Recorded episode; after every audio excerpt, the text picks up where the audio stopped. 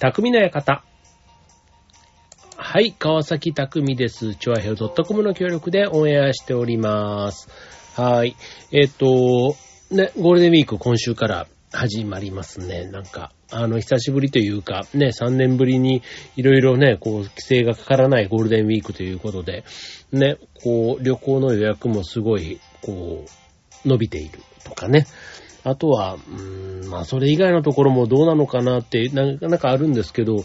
まあ、個人的にね、やっぱりこう、なんか長期で休む、ね、休んでこう、思いっきり羽を伸ばすみたいなことを、なんか2年間してないと、体がなんかそういうことを忘れていくというか、急にね、はっちゃけるみたいな風になった時に、なんかそのはっちゃけ方を忘れてるというか、なんかね、そういう感覚ってないですか？なんか、ずーっと、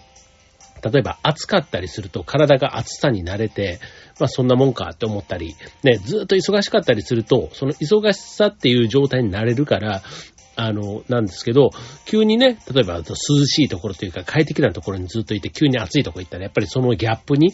ね、しんどかったり、あとはそのね、ずっとこう、あの、まあ、定時で体にね、負担のかからない、こう、業務をやってたけど、急にね、前と同じぐらいの、こう、負担のかかる、こう、作業とかをしたら、急にね、体が、もうなんかいつもの、ね、倍というか、ね、前だったら毎日のようにそれをやってたはずなのに、ね、久しぶりにやると、ね、3倍、5倍、10倍ぐらい、なんかしんどく感じる、みたいなのがあるように、なんかこのね、ゴールデンウィーク、急にね、こうなんか、自由に、みたいな風になったとしても、まだね、マスクをつけたりとか、いろいろあったりするけど、なんかね、なんか遊び方を忘れたじゃないけど、ちょっとそんな感覚もないわけじゃないなと。ただ、ね、一方でその国内旅行がすごい伸びてたりとかね、なんかそれが、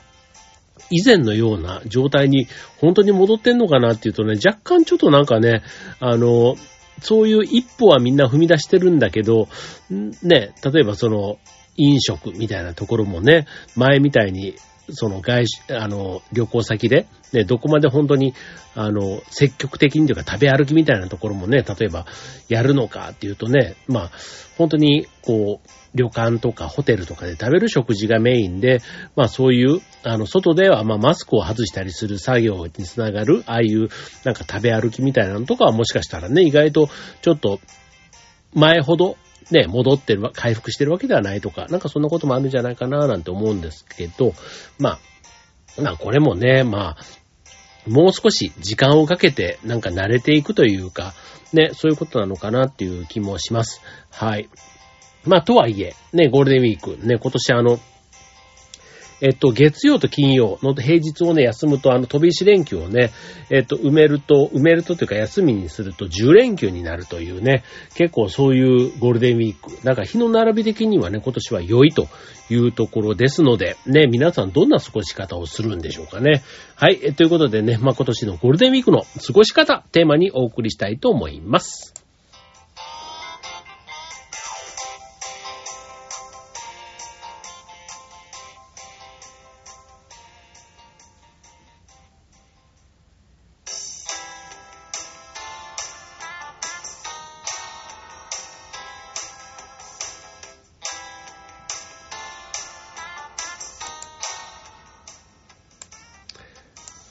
ということで、えっ、と、今週のテーマは、ゴールデンウィークの過ごし方ということでね、まあ、毎年ゴールデンウィークはまああるわけで、まあ、いろいろなね、ここ2年は特にコロナ禍でのゴールデンウィークの過ごし方というところから、まあ、今年はね、ちょっとあの、まあ、いつもというか3年前のゴールデンウィークのような、ちょっとね、あの、回復基調もあるという中でということですので、まあ予定が立てにくいみたいな感じはね、ちょっとまだ残りつつですけども、ちょっとね、なんか、去年よりはよくしようって思ってる人、ね、多いかなと思う方で、やっぱりね、あの、人が動いてね、感染が広がるかもしれないとかね、まあね、まだね、首都圏なんかも1000人とか、全然ね、2、3000人みたいなところがね、続いていたりするわけですので、まあやっぱりね、まだ家にいようかな、みたいな人もいるんじゃないかなと思います。まあただね、あの、家にいてもね、まあ家での過ごし方みたいなところ、楽しみ方みたいなのもね、いろいろこう、それぞれのスタイルが、もうなんか身についてきた、ね、そんな時期かなとも思いますので、まあ、あの、家で過ごすのも一つありですけども、あとね、あら、たに旅行、ね、久しぶりに旅行、お出かけを楽しみたいという人も、まあ同居の家族との旅行っていうのが一つね、まあ安心材料にはなるのかなと思いますし、まあ、旅先でもね、まあその3密みたいなね、言葉をあ、3密、久しぶりに言いましたけどね。はい。まあ、避けることが大事ということですので、まあ、不特定多数が集まる場所をね、まあ、気にかけてる方は余計にね、こう気に、あの、避けるようにとか、ね、特に屋内とかのね、そういう場所がもしあるところに行く予定があれば、気にするというところはいいのかもしれませんね。はい。じゃあ、そんな、えー、ゴールデンウィークの過ごし方ということで、えー、っと、あの、まあ、例えば自宅で過ごす人、ね、ステイホームで過ごすということでもう、まあ、だらだら過ごしてしまいがちというところなので、まあ、過ごし方、いろんな過ごし方あると思いますけども、えー、例えば、一つ目、えー、気になる漫画やドラマ、映画を一気見するということで、あの、サブスクのね、えー、見放題の定額制のサービスみたいなものが本当にね、もう、あの、多いです。もう今言ったようにドラマ、映画、漫画、ね、一気見、一気読みができるというところで、まあそのサブスクの配信サービス、だいたい2週間1ヶ月無料でね、お試しで設定しているようなところもあるので、まあゴールデンウィークはね、そのお試しを利用してみるというところもいいかもしれませんね。はい。まああの、えっと、新作、旧作ね、いろいろこうね、新作だとそれの対象外になったりもするというのもありますけども、まあでもあの、時代を超えて愛される、いわゆる名作とかシリーズものみたいなものをね、じっくり見るっていう意味では、家で楽しむ、そういうね、えー、動画、視聴みたいなところは、あの、いい、じゃないか。こういったね、サブスクサービス利用してみるのはいいんじゃないかなと思います。はい。まあまあ、あと漫画とかもね、なんかこう、僕もあの、結構メジャーだけど、あの、読んでない漫画たくさんあったりするので、なんかね、そういうのもね、じっくり読んでみる。なんあと昔の懐かしいね、今、漫画なんかも、もうね、あの、書籍では当然自分では持ってないんだけども、昔読んだね、懐かしいやつを読み返すなんていうのもいいかもしれませんね。はい、続いて、えー、自宅でのね、ステイホーム前提のということで、二つ目、家族みんなで大掃除や断捨離というとこです。はい。えー、まあ、ゴールデンウィークね、あの、掃除をするって意味で言うとね、水が冷たくなる。なくなる季節だったり、あとは例えばキッチンの掃除とかの場合だと、あの油汚れがね、やっぱり冷たい時だとこうやってカチコチになっちゃうんですけど、あったかくね、夏場の方がそういう意味ではね、油汚れなんか取れやすいというところなので、まあ、キッチンやお風呂、ね、窓換気扇みたいな、ね、水回りと、水回りというかね、なんかそういうあの雑巾とか使ってね、手が冷たくなる、みたいな、なんかそういったところが気にならない、この時期だからこそやってみるというとこかなと思います。で、合わせて掃除プラス断捨離までね、一歩踏み出してやってみるっていうのはいいんじゃないかなというとこですね。はい。まあ、あの、断捨離をするね、メリットっていうことで言うと、当然ね、あの、あるものを捨てるっていうね、いう行為だけにこう目が行きがちなんですけど、一回綺麗になった空間をその、汚したくないっていうね、気持ちが今度湧いてくるんですよね。そうすると、衝動買いをすることも減るということで、まあ結果、ね、断捨離をするとお金が貯まるっていうのはそういうことになるんですね。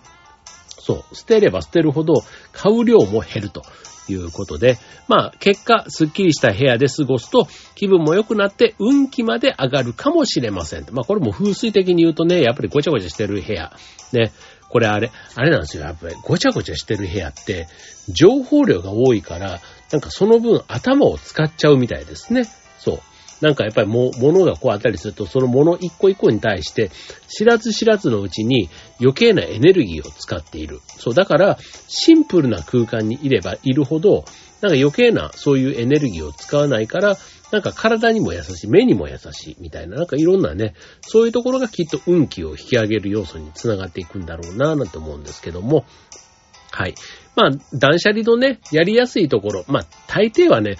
ぎゅうぎゅうに詰まったクローゼットとかね、あと押し入れの中で、なんかもう、この空間何あったんだっけって思うような場所に、大体ね、あの、本とかぬいぐるみとかなんかなんかわからないですけどね。あと洋服なんかでもこの奥って何って思い出せないようなとこっていうのは大体その断捨離のターゲットにできるとこかなと思います。はい、続いて、えー、料理やお菓子作り、ね、家でやれることということで、まあ、これね、あの、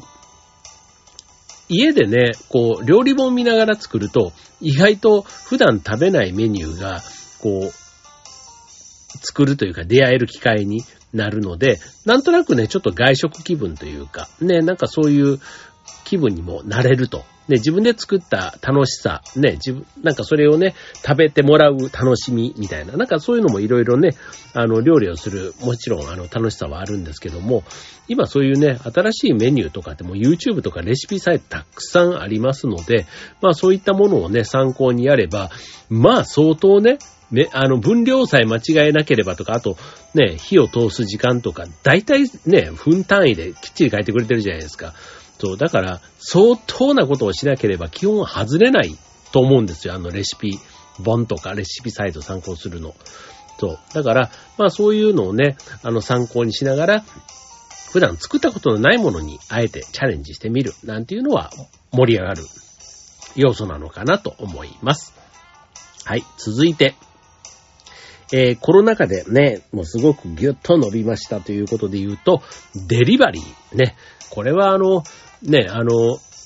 まあ、いろんなね、えー、チェーン店とか、あと自分のね、行きつけのところとか、いろんなところが、まあ、デリバリーのサービス、やるようになっていますけども、まあ、ここでご提案したい、これ、ゴールデンウィークということでご提案したいのが、食べたかった有名店の料理やスイーツをデリバリーしてみようというものです。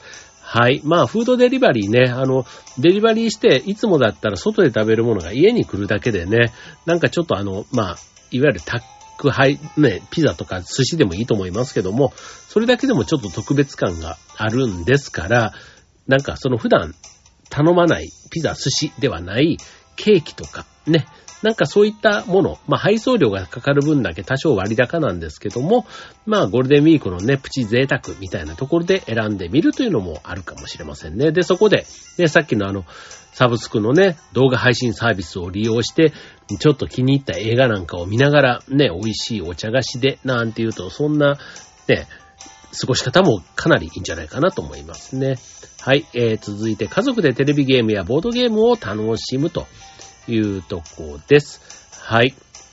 えー、まあゲームはね、本当に別にあの、ゴールデンウィークだからってものでもないんですけども、あの、まあ、家族がね、みんなお休みの方とかだったりすると、えっ、と、まあ、いろんなね、ゲームを、定番のゲームでみんなで、ね、特にあの、若い人のやるゲームと、ね、40代、50代の人が、なんかこう、しっくりくるゲームってちょっと違うような気がするんですよ。そう、だからそこは、あの、ボードゲームしかり、あの、テレビのね、ゲームしかりですけども、あの、まあちょっとなるべくなら上の人に合わせるみたいなところはしてもらえると、人生ゲームとかね、これ人生ゲームってもうあれ、えー、発売されたのは1968年。僕が生まれる前ですよ。50、だから今53、4年ね。これ今もね、すごい、あの、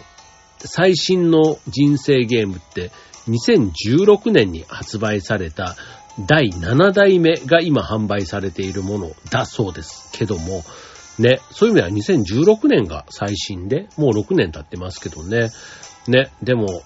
その50年以上のね、ロングセラーボードゲームっていう意味で言うと、なんか、あの、誰でも楽しめる、ね、子供から大人までっていう意味で言うと、すごいゲームだ、なんだなと思いますし、僕もすごい大好きです、人生ゲーム。我が家にもありますけどね。はい。では、えっ、ー、と、あと、えー、もう一つ、えー、内面や外面の自分磨きをすると。まあ、あの、これはどっちかというと、あの、暇な人向けですね。暇で、なんか、やることがないから自分に向き合ってみようみたいな、そういう人向けの話です。まあ、あの、ね、映画とか、ね、こう、いろいろ、こう、本とか、ね、そういうのを読み放題で読みまくるみたいなのもありますけども、ちょっと目的をね、自分磨きみたいなテーマで、こう自己啓発とかね、英語の勉強とか、ね、なんかそういったもの、あとシンデレラノートなんていうね、これ女性のね、ものでしょうけど、自分磨きノートなんていうものがあると。これあの自分のね、理想にめ、なっていくためのやりたいことを書くということなので、まあ夢を叶える一歩にもつながる。まあ、夢のイメージを明確にするみたいな、まあ、そういったノートっていうふうに考えてもらうといいかなっていうふうに思います。はい、えー、まあ、外見のね、自分磨き、ね、結果的にはやりがいとか楽しさにもね、つながっていくこともあるでしょうから、うん。まあ、あの、例えばね、女性だったら、なんかスキンケアとかね、まあそういったことでね、まあゴールデンウィークちょっと、あの、奮発してみようかな、みたいな、まあプチ贅沢の延長っていうことで考えてみたらいいかもしれませんね。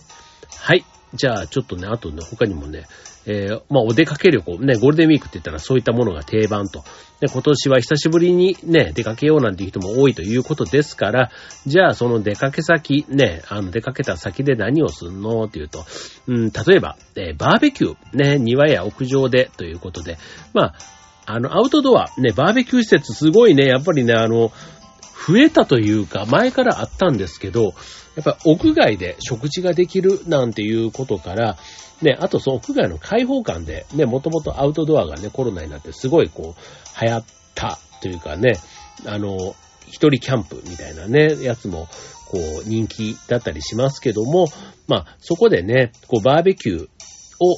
仮にやるときに、ね、定番のなんかお店がセットしてくれるね、まあ、ああいったものもね、気軽にというか、何も持ち込みなしで、ね、楽しめるという意味ではいいでしょうし、あとはもうオリジナル、ね、各家庭、でプライベートでやるっていうんであればね、ちょっと材料にも、こう、工夫をというか、ね、肉なんかもね、一日タレに前の晩から漬け込むとか、ね、なんかあとはスペアリブを作ったりとか、ね、あとはなんかそういう、あの、ちょっと工夫をとか、あと、なんでしょう。うんと、おにぎり焼き鳥みたいなね。なんか、あと、なんとかのホイル焼きみたいなものとか。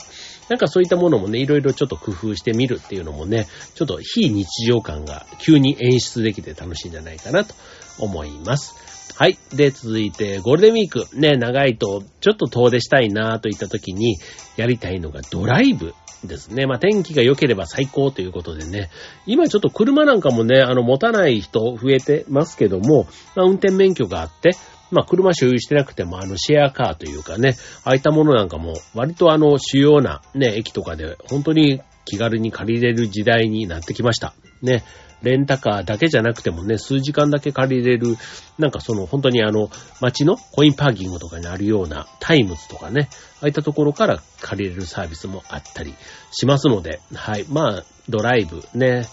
やっぱりこういう新緑の季節だからこそね、楽しんでみるなんていうのはいいかなと思いますね。そういう意味ではサイクリングなんかもいいかもしれないですよね、これも。あの、運動というね、キーワードにも、ちょっとドライブはね、やっぱりこう、そんなに体動かさないですけど、ね、サイクリングはもう運動の一環ですから、うん、なんかそういったところをね、兼ねてやるっていうのもあるかなと思います。はい。えー、続いて、えー、宿泊っていう切り口でいきますと、うんと、貸別荘、ね、あとは民泊みたいな、ね、民泊もちょっとね、あの、外国人の方がたくさん日本に来てた時にはすごい話題になりましたけども、まあ今はね、ちょっとね、そういう意味では民泊若干ちょっとあの、トーンダウンというか、日本の方がね、どれぐらい楽しむかというところなんですけども、まあただあとは貸別荘、ね、えー、一部屋、マンション、戸建てみたいなとことが丸ごと借りれる民泊みたいなものもあると。ね、貸別荘ももちろんありますけども、はい。なので、えっ、と、もし家族っていうことで言うんだったら、3世代が丸ごと行って、1棟、丸々借りれる。で、キッチンとかね、そういったあの洗濯機とか、生活に必要なものがついたりもするので、まあ、家族旅行、ね、長期滞在の場合なんかにはおすすめの物件みたいなものも、やっぱりこう、バケーションステイみたいな、なんかだんだんね、これ欧米っぽいですけども、なんかそういう働き方のね、あの、働き方改革なんて昔から言われていますけど、うん、ちょっとまたね、休みの過ごし方もそれに合わせて変わってきている傾向もあるみたいですね。はい。まあなんかね、本当にあの、休みね、まあ、こういうあのこうレジャー業界、ね、コロナですんごい大ダメージを受けていますけども、やっぱりこう大ダメージを受けている中で、ね、新しいサービス、工夫がどんどん生まれてきているというところですので、まあ特にね、あの、なかなかそういうことを、ね、今までだと定番の、例えばパッケージ旅行とか、ね、ああいうのが定番でした、なんていう方も、ちょっと新しく出てきたサービスなものは試しぐらいでね、あの、多少割高でも興味があるものなんかはね、ぜひ体験してみたらいいんじゃないかな、なんて思います。はい。ということでね、まあ今年は10連休。ね。あの、家でいるのもよし、あの、外に出るのもよし、ね、外に出たら日帰りもよし、宿泊もよしというところです。まあとにかくね、まあ自己管理の中でね、自分がね、あの、体調管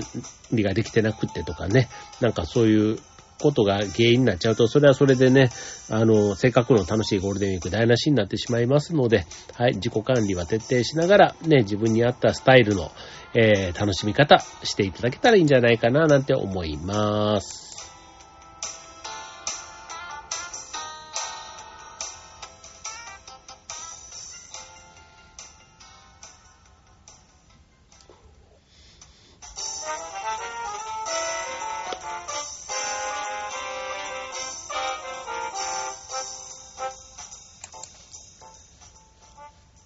ということで、今週のテーマはゴールデンウィークということで、の過ごし方ということでお送りいたしました。はい。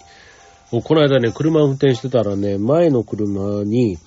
後ろから自転車がね、激突するみたいな、それを、に出くわしたんですね。別にあの、僕が直接、そういう意味ではなんか被害に遭ったとか、ね、ではなかったんですけど、たまたま目の前の車がそういうふうに、まあ、ぶつかられたみたいなところで、あの、僕の車のドラレコ、ドライブレコーダーが、まあ、それを記録していたということでね、まあ、その記録を提供するみたいなことで、ちょっとお手伝いというかね、協力をしたっていうケースがあったんですけど、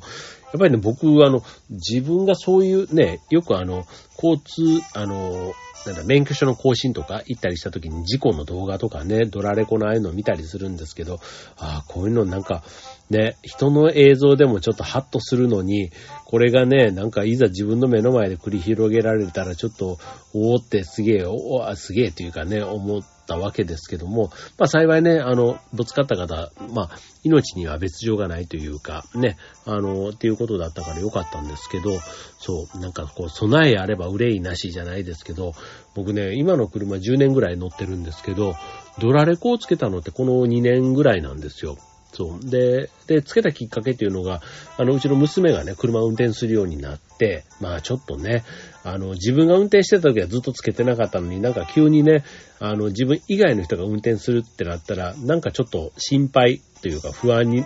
な気持ちになって、そう。だからまあ、あの、そういうのをつけたっていうとこだったんですけど、うん。なんか自分をね、身を守、自分の身を守る。例えば煽り運転をされた時とかね、よくああいう時にね、ドライブレコーダーの映像が役に立てたりもするので、なんかそういうつもりでつけたんですけど、まあね、やっぱりこう、被害者の方っていうか、そういう事故があった時に、たまたまね、自分のカメラがそれを記録していて、ね、何らかその後のね、こう、あの、まあ、証拠というか事実確認とかするときに、あの、役立つんだなぁなんていうのもね、なんかこう、うん。あこうやってね、まあ自分が人の役に立つっていうのもそうなんですけど、もし自分がね、こう被害者になった時とか、まあ誰かが、まあそれ、まあ自分がね、逆にそうやってぶつからない保証もないわけですけども、やっぱりそういうね、こう事実をちゃんとね、伝える記録のメディア、媒体があるっていうのも、うん、なんかすごいなって思いますね。まあ、これね、そういうのがなければ大体ね、こう、それぞれの主張を前提に、まあ、どこまで精度が高い内容を言えたかみたいなところで決まっていくと思うので、うん、なんかそういうのもね、すごく勉強になりましたね。はい。自分もドラレコつけてから、そんな映像をチェックするなんていう行為自体を初めてやったので、うん、だからその映像のチェックもそうだし、あとは、そうですよね。なんか、活用、うん、いざ映像を取り出したらいいとか、ね、何日間保存されているのかとか、ね、なんか、あの、つけたらつけただけでも安心、保険に入ったみたいな、なんかそんな気分になりがちなんですけども、一度はね、ちゃんとその機能というか、理解しとかないとダメだな、なんていうのは思ったところでした。はい。ということでね、あの、楽しいゴールデンウィーク。ね、まあ、今週本当にね、天気がね、良かったらいいなと思うんですけども、ね、皆さん楽しい、えー、一週間、またゴールデンウィークね、こちら放送もありますので、えー、楽しい一週間お過ごしください。はい。ということで、今週の匠の館、ここまで。バイバーイ。